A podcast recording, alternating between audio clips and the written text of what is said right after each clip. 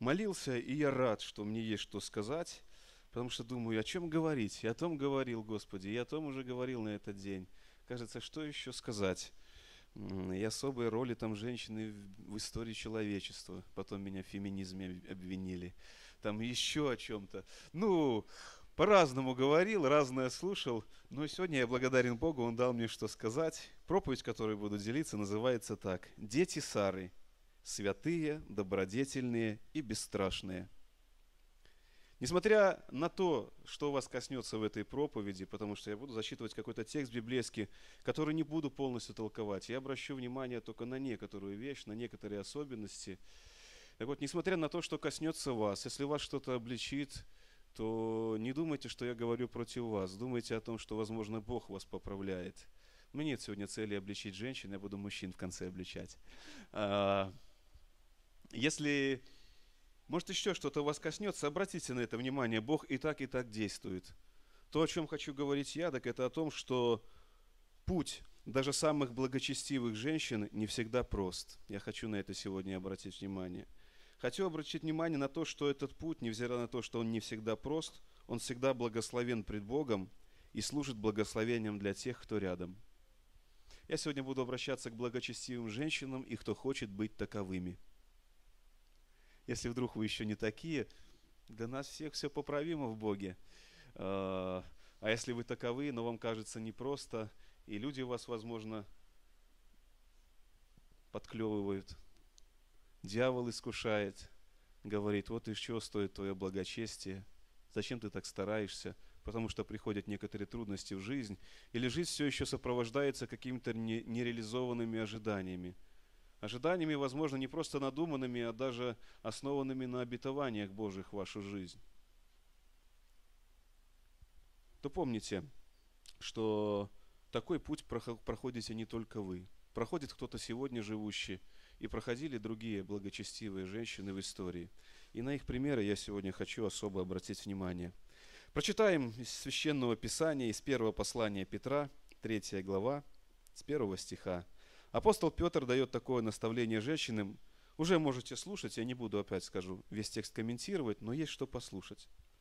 Также и вы, жены, повинуйтесь своим мужьям, чтобы те из них, которые не покоряются слову, житием жен своих был, без слова приобретаемы были, когда увидят ваше чистое, богобоязненное житие. Да будет украшением вашим не внешнее плетение волос, не золотые уборы или нарядность в одежде – но сокровенный сердце человек в нетленной красоте кроткого и молчаливого духа, что драгоценно пред Богом. Так некогда и святые жены, уповавшие на Бога, украшали себя, повинуясь своим мужьям. Так Сара, повинуясь Аврааму, повиновалась Аврааму, называя его господином. Вы дети ее, если делаете добро и не смущаетесь ни от какого страха. Вот на основании этого стиха я и назвал проповедь. Взял из него вот этих несколько слов. Святые, делающие добро или добродетельные, и бесстрашные.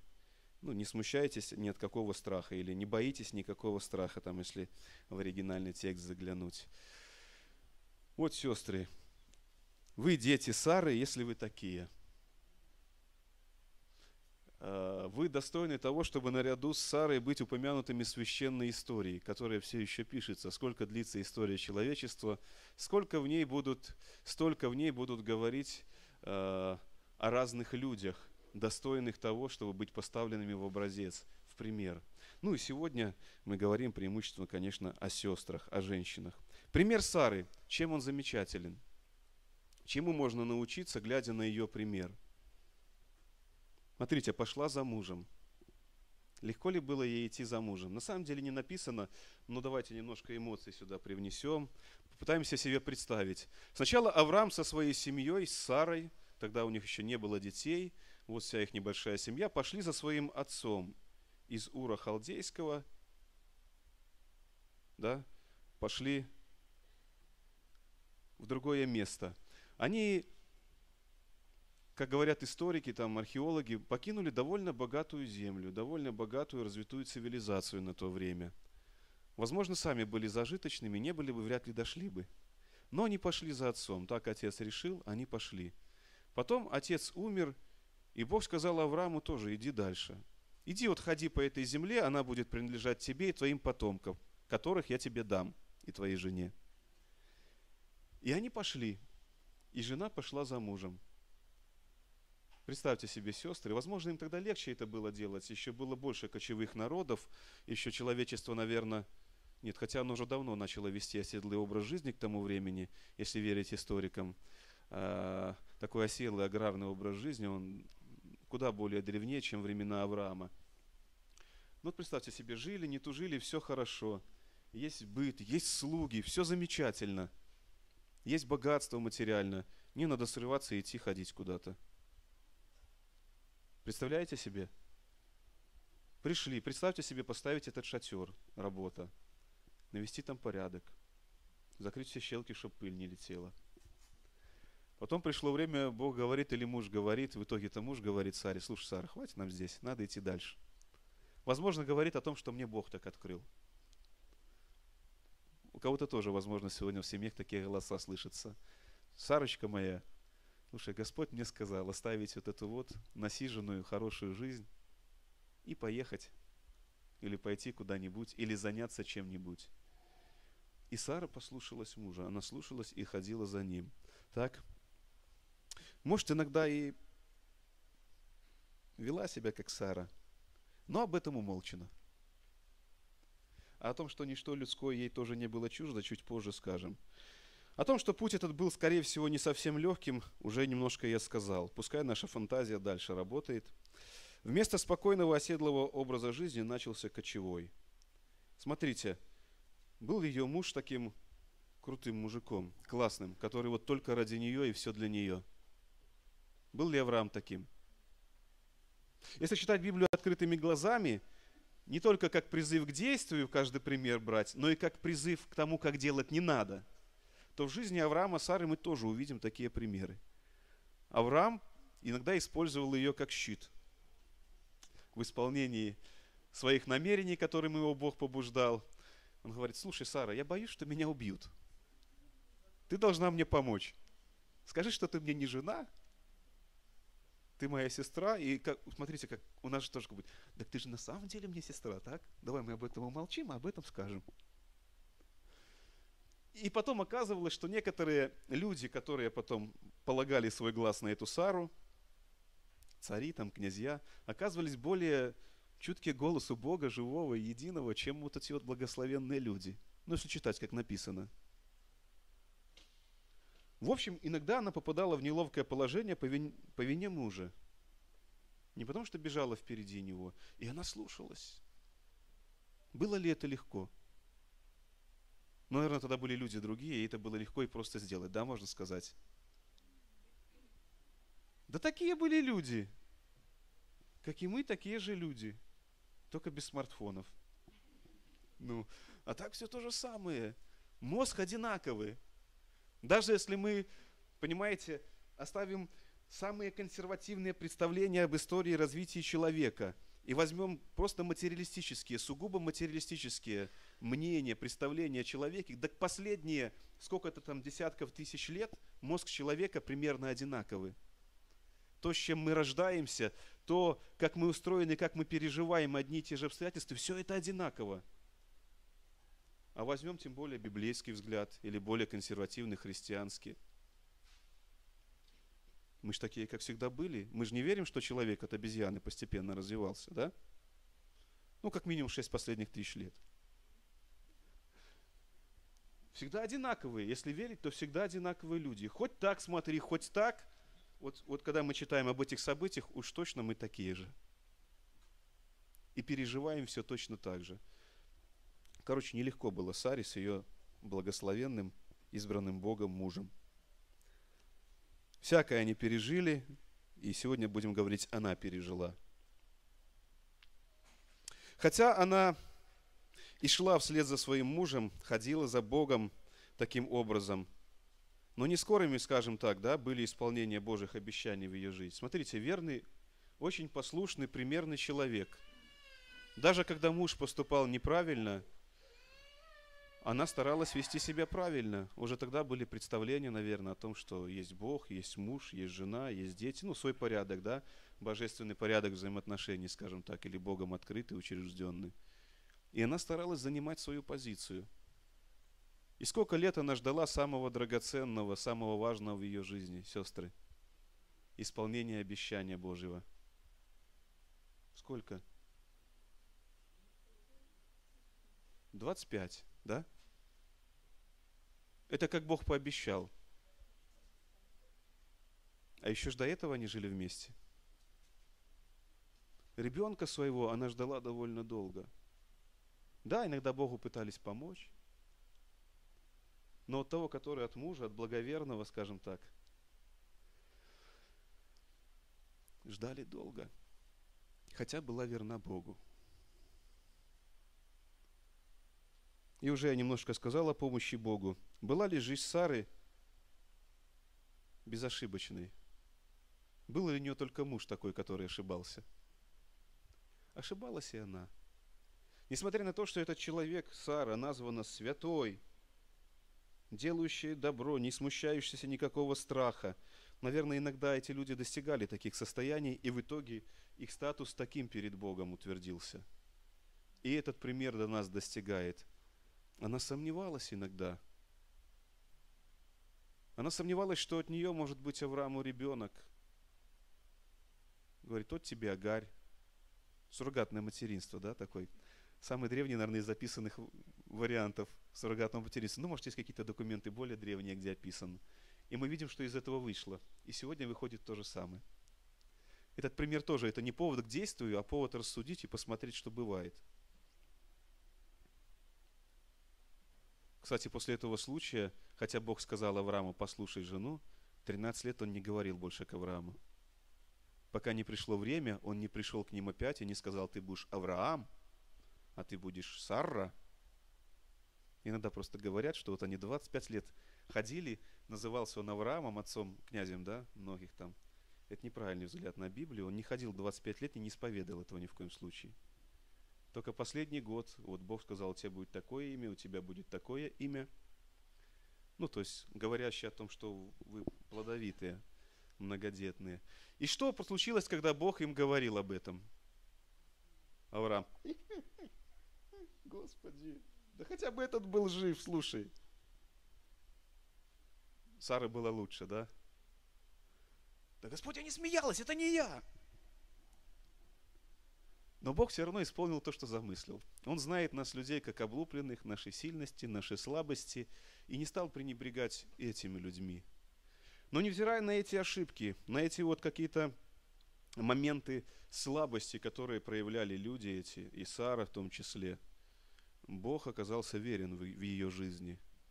Этот человек, эта женщина стала э, благословением. Она была благословением для своего мужа, и она стала благословением для многих других людей. Для многих других людей. Мы трудно представляем себе эти обстоятельства, мы трудно представляем себе контекст происходящего. Представьте себе языческую культуру. Там пантеон богов, там свои домашние бога, городские бога, государственные боги, много-много всего. И язычники поклоняются своим богам, приносят жертвы Богу плодородие. И у них рождаются детки – ну, мы же не будем обращать внимание на тех, у которых нет. Мы будем обращать на тех, у которых есть. И что будут говорить эти язычники, как вы думаете? Слушай, что ты оставил богов?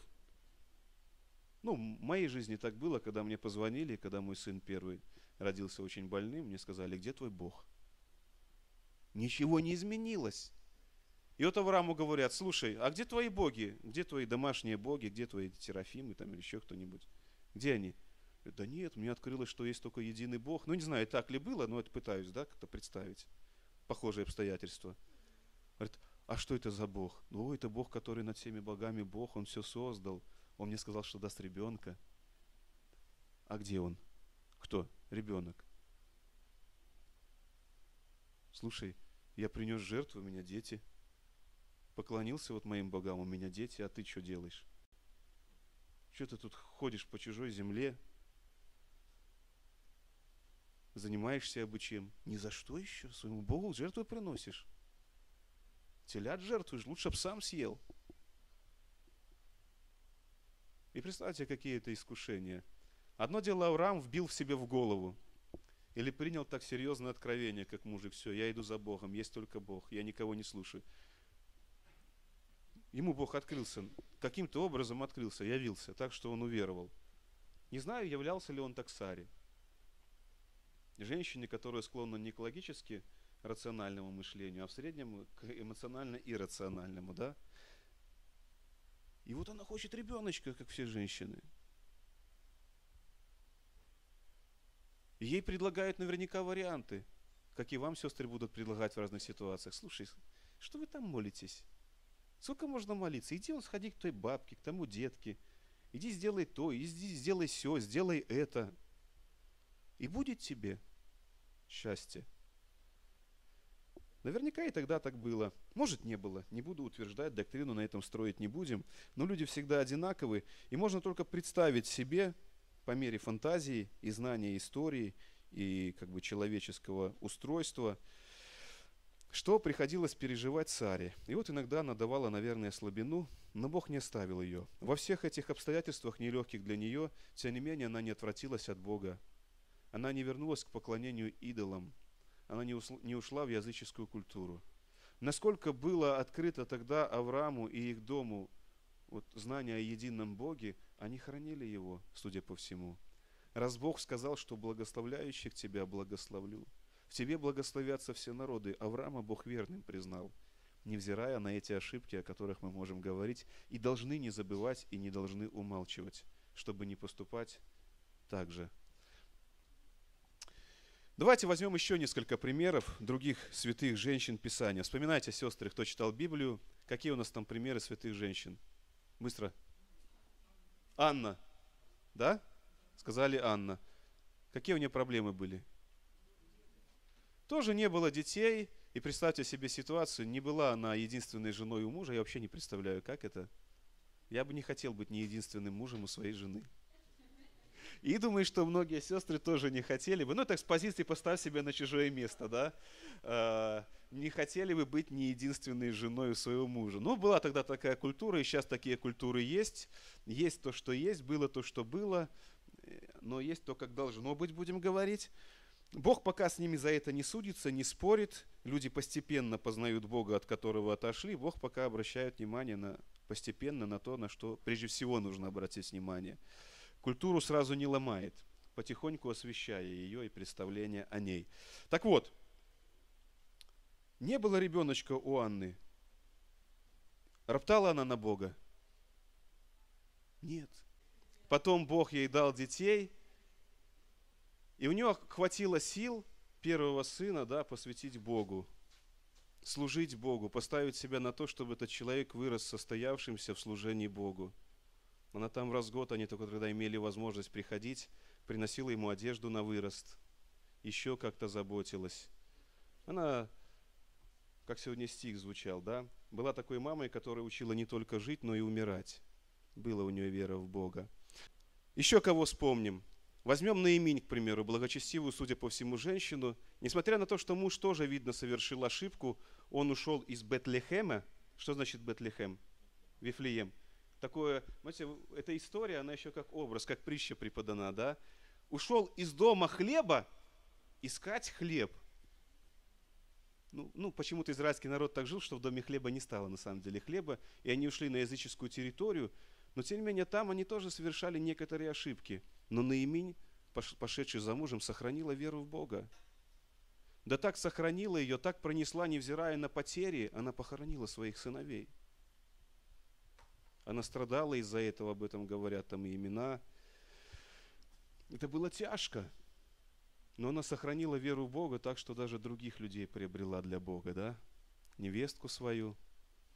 Хотя она не была террористом-захватчиком, никому не навязывалась. Она так проявляла собой веру в Бога, что даже когда отговаривала идти за ней, некоторые пошли за Богом. Сестры, это хороший пример для нас. Мы остановимся на примерах, иначе я буду долго проповедовать. А, для всех этих примеров характерно, знаете что? Несмотря на то, что этих женщин поставлены нам в пример, разданы в Библии, как позитивный пример, у всех у них была судьба нелегкая. Поэтому, говоря сегодня о детях Сары, о дочерях Сары, о святых и добродетельных и бесстрашных сестрах, сестры о вас, я хочу обратить внимание на то, что эти женщины сохраняли верность, безропотную верность Богу, несмотря на те трудности, которые в их жизни выпадали. Да и вообще, судя по всему, чем благословеннее или чем масштабнее замысел Бога в чьей-то судьбе, чем, тем труднее этот замысел достигается, его реализация. И примеры вот этих женщин. Еще мы можем Ревеку вспомнить. Это хорошая семья. Исаак и Ревека – показательнейший пример из Библии, о котором мало написано, но его нужно в пример каждой семье, даже новозаветней брать. Ветхозаветное время, несмотря на то, что ярко, более ярко, чем сегодня звучала заповедь «плодитесь и размножайтесь», тогда не звучало так, как сегодня, когда мы читаем Новый Завет. Нигде не написано, что семья создается для продолжения рода. Но написано, жены любите, ой, послушай, будьте послушны мужья. Мужья любите жен, акцент на отношения мужа и жены. Даже сказано, вообще лучше не женитесь. Уже акцент на плодитесь и населяйте землю не делается в Новом Завете. Потому что не женившись нельзя. А Господь говорит, вообще блаженны, не рожавшие. Это тоже Его слова – Бывают такие времена, когда лучше, что детей и не дано. Хотя тяжело, что их не дано. Но давайте в совокупности смотреть на все на это. Я сегодня тоже заострю на этом внимание, да. Поэтому по-разному складывается, бывает по-разному. Так вот, Ревека и Исаак 20 лет не имели детей. Это люди, которым Бог сказал в их отце, что в вас благословятся тоже народы. Это наследники благословения, и будет много у вас детей. Господи, Ты с нами? Да с нами. С вами я. Исаак в этом плане показателен, потому что у него не было ни наложницы, ни второй жены. Исаак превзошел своих, своего отца, да и потом потомков своих, которых было по несколько жен. Он был верен одной жене, и все эти 20 лет они ждали деток, хотя знали, что это Божье обетование, благословение. И когда мы читаем сколько нужно времени, чтобы прочитать стих, и не было у них детей 20 лет. Отнюдь не 20 лет, да? Но кто-то из вас вот тоже говорят, 12 лет ждал деток. Да, кто-то кто больше лет ждет. Это нелегко, согласитесь, да? Когда ты хочешь деток, это нелегко ждать. И Но эти люди хранили верность Богу. И на то, что даже к самым святым я хочу обратить внимание, добродетельным и бесстрашным, благословения Господним не всегда приходят быстро. Сестры. Поэтому, если кто-то вас говорит, вы знаете, что вы ходите пред Богом прямо, вы знаете, что со всех сил, если у вас есть муж, и вы человек в этом плане подчиненный, вы стараетесь быть верны ему, стараетесь быть послушной ради Бога, даже если он сам пока этого не достоин имеете какие-то обетования в жизнь вашу, имеете надежды, и они пока не исполняются, это не значит, что Бог против вас. Это не значит, что Бог не любит вас. Это не значит, что Бог закрыл от вас свои уши. Ну, это другие проповеди на эту тему, конечно, можно говорить. Но если вы ходите пред Богом прямо, стараетесь, не безошибочно, как Сара, к примеру, но стараетесь быть верны Ему – Бог с вами. Не сомневайтесь в этом. Не теряйте этой надежды и не допускайте ропота в сердца ваши в какие-то тяжелые минуты. Потому что я понимаю, обстоятельства бывают очень тяжелые. Ропот, он ожесточает сердце и может э, очень сильно испортить судьбу. Старайтесь быть, вот как тут написано, это очень важно, особенно в наше время. Мы не живем в той культуре, даже когда Петр писал эти слова. Тогда, наверное, женщинам было легче смириться с этими словами – Тут мы про детей больше говорили, вот скажем про мужей, которые еще не верят, да? Также и вы, жены, повинуйтесь своим мужьям, чтобы те из них, которые не покоряются слову, житием жен своих без слова приобретаемы были, когда увидят ваше чистое, богобоязненное житие. Это вообще тяжело. Он неверующий. А бы что еще может где-то творит? Одно дело тихо, не верит, хороший, любящий муж, душевный, замечательный, ну, пока не верит. А другое дело еще делает абы что, причиняя боль, предавая, не заботясь. И написано без слов. Да как это? Про женщину, про которую пишут книжки и христианские, и нехристианские авторы, что надо, когда она придет, надо выслушать. У нее есть лимит слов, который она должна в среднем высказать, да? Как это молчать, когда есть такая нужда? Как сохранить верность этому мужу, который слушать тебя не хочет, когда находится рядом всегда тот, кто послушает? Ну, не всегда, так периодически приходит такой соблазн, да. Выслушает хороший, обходительный, оказывается. И надо сохранить верность. И это нелегко, сестры. Я не могу этого до конца понять. Не знаю, понимал ли Петр, как бы сказать, вот это вот, сообщая нам. Но так Бог учит. Так Слово Божье призывает жить, этого призывает держаться, призывая к надежде на лучшие плоды, которые не обязательно, конечно же, будут завтра. Иногда их нужно ждать годы, долгие годы. Но Бог поругаем не бывает, выходит навстречу и благословляет.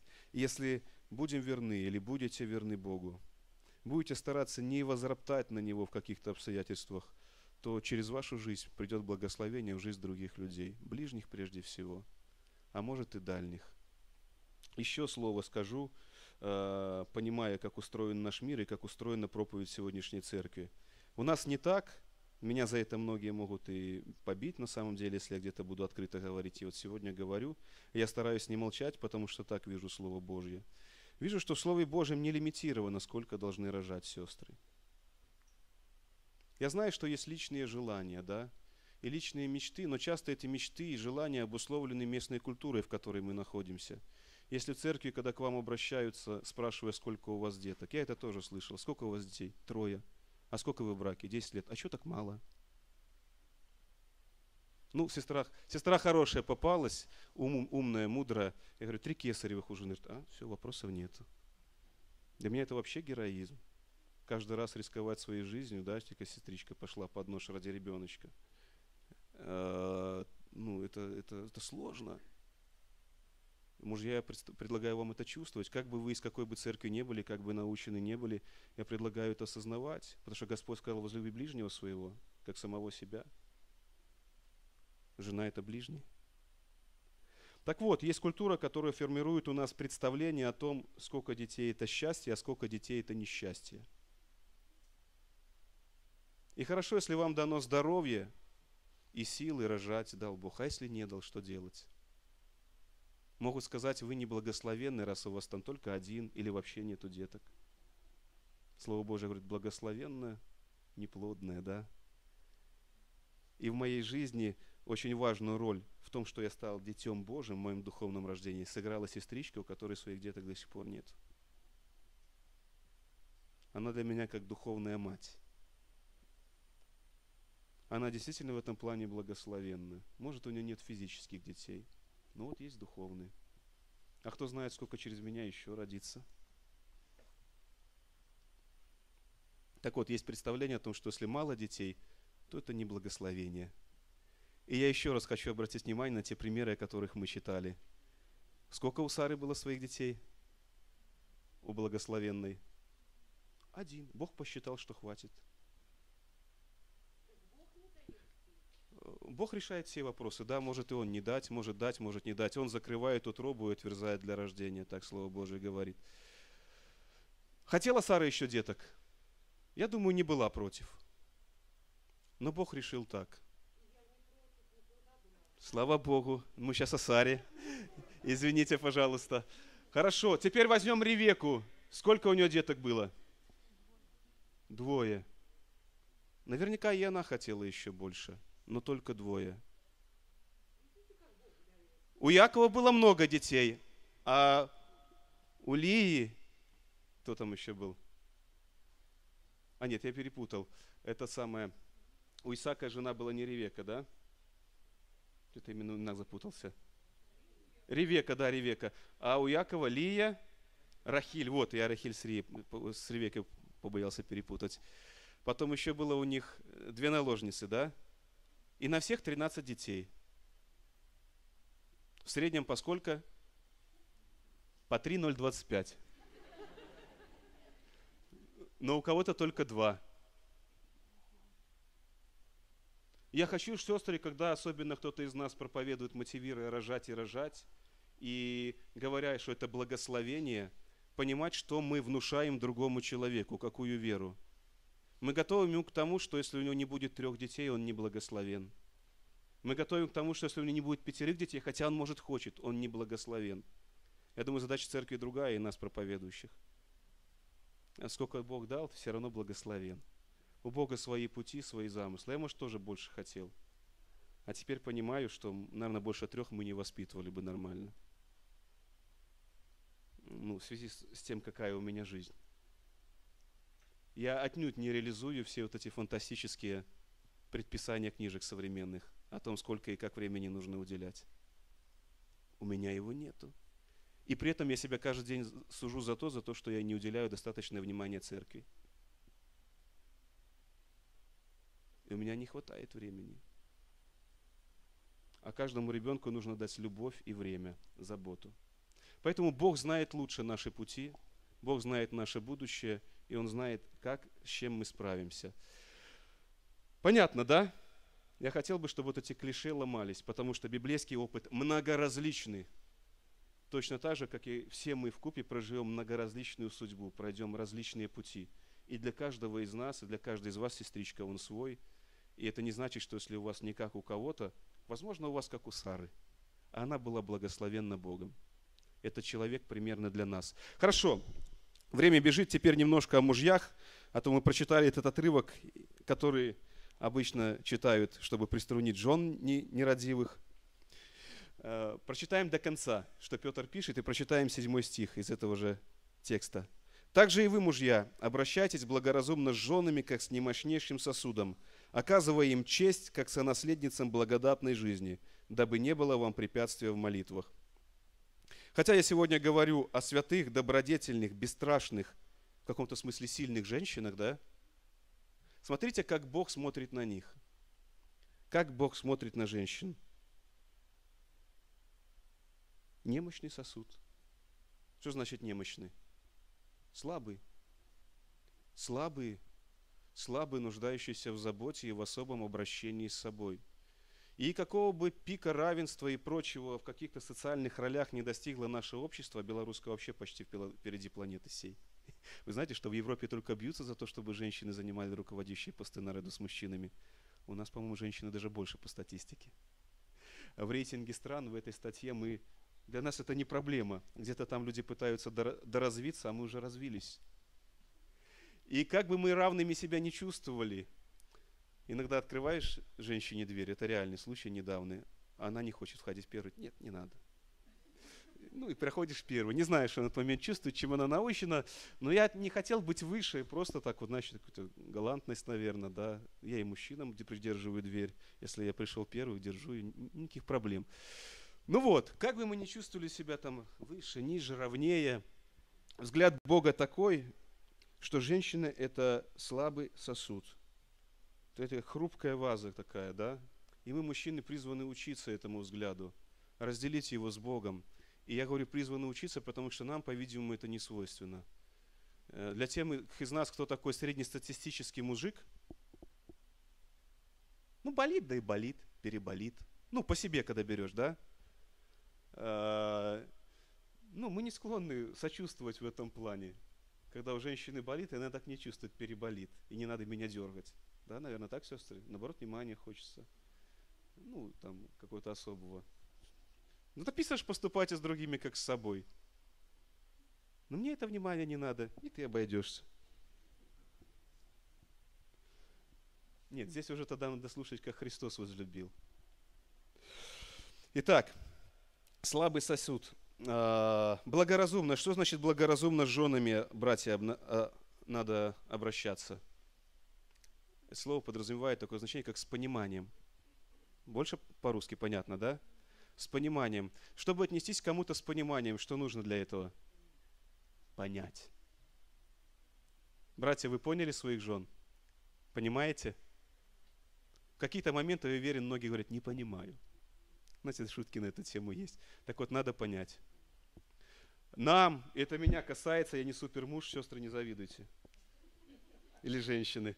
Ну, бывает так, мне говорили, не надо так говорить, ты вот смущаешь братьев, там, э, жены там будут думать о своих мужьях плохо. Я не лучше. Это меня слово касается, особенно в эти дни, как никогда. Бог знает. С пониманием. И вы знаете, сегодня очень много есть понимания относительно устройства и того, как протекают разные процессы физиологические, психологические у женщин. Раньше, наверное, это все тоже было для того, кто хотел это увидеть. Но сегодня книги, много информации, чтобы понять друг друга есть. И в частности, чтобы мужчины поняли женщин.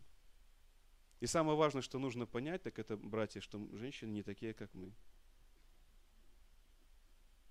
Они, конечно, за счет того, что у них там генетически от нас отличаются, X и Y, они только XX, живут подольше. Они меньше склонны к каким-то ошибкам, там, генетическим сбоям, которые фатальным. У них есть заместимость такая вот. А нет, наоборот, у женщин XX, да? Все правильно я сказал, да? Ну, смысл в том, что э, есть возможность э, для вариаций вот этих вот. Э, не говоря об образе жизни. Есть даже вот на таком уровне устройства внутреннего. Да, они вообще генетически, получается, отличаются, да? Ну, даже простая формула для многих и для меня тоже не до конца понятна, еще в этом во всем не сильно разобрался. Но, сказать, мужчина это XX, да, мужчина? XY. Нет, не Y, Y. XY. XY, а женщина XX. Вот так, как раз таки там база для того, чтобы копировать что-то. Так вот, вроде разные, уже разные, на этом даже уровне, братья и сестры. Мы разные. И нужно что?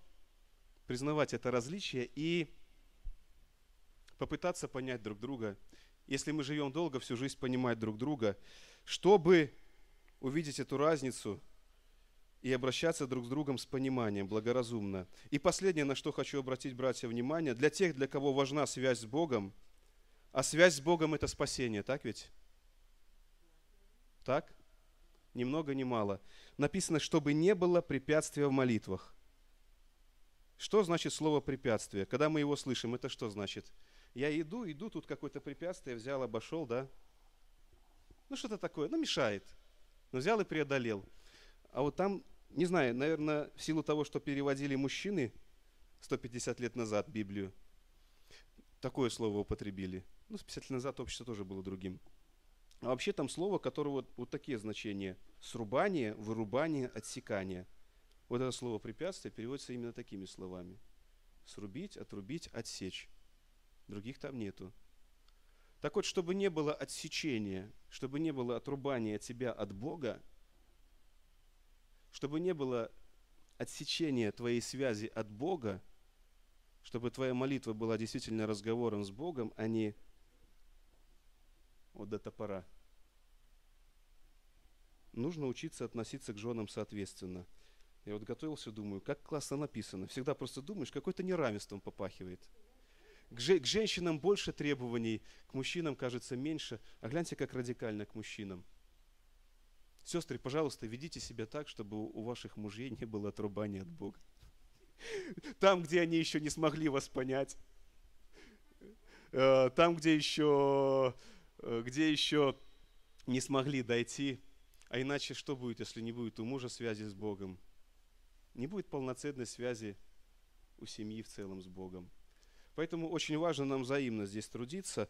Но сегодня вот под конец хотел напрячь мужчин. Пускай это будет благословение для сестер, если до кого-то из нас дойдет чуть лучше, как к вам относиться. Мужчины, я же, конечно, не говорил обо всем, есть целые книги, но для вас, братья, для меня, для всех нас есть повод в эти дни немножко лучше задуматься, э, в чем нуждаются наши жены. Как они чувствуют, как они рассчитывают в разных обстоятельствах, как они переживают. И к чему перед Богом мы призваны в плане вот удовлетворения этих потребностей, этих нужд. Я призываю всех думать. Это нелегкий для нас труд думать вообще. Но я призываю – искать, и я думаю, мы найдем. Мы станем лучшими мужьями к следующему дню матери, жены, если будем немножко шевелиться в этом направлении. Все, это то, что я хотел сказать сегодня. Пусть нас Господь благословит. Сестры, я опять вернусь к вам в завершение, а то о мужчинах опять заговорил. И хочу напомнить, о чем я сегодня, в принципе, хотел сказать. Самую главную мысль. Сестры, так это то, что даже самые благочестивые жены, женщины а, проходили не всегда простой путь. И чаще всего их путь сложен, сложнее, чем чей-то другой. Но всегда этот путь был благословенен пред Богом. Бог был с этими женщинами. И он в итоге служил благословением для тех, кто был рядом с этими людьми, с этими женщинами. Сестры, сейчас хочу помолиться, чтобы Бог вам помог преодолеть все это, то, что вы переживаете в своей жизни. А я, может, не всех вас знаю одинаково хорошо или вашу жизнь, кого-то вообще не знаю, можно сказать. Но в среднем, наблюдая за жизнью нашего общества, в том числе церковного, понимаю, что все непросто. Что часто все непросто. И хочу молиться о том, чтобы Бог дал нам, мужчинам, мудрости, чтобы там, где от нас зависит, стало попроще. А там, где от мужчин не зависит, или, как оказалось, что их нету в вашей жизни, пока еще или уже, да, чтобы Бог сам подкрепил вас, чтобы Бог был с вами и вел вас, и направлял вас. Будем молиться.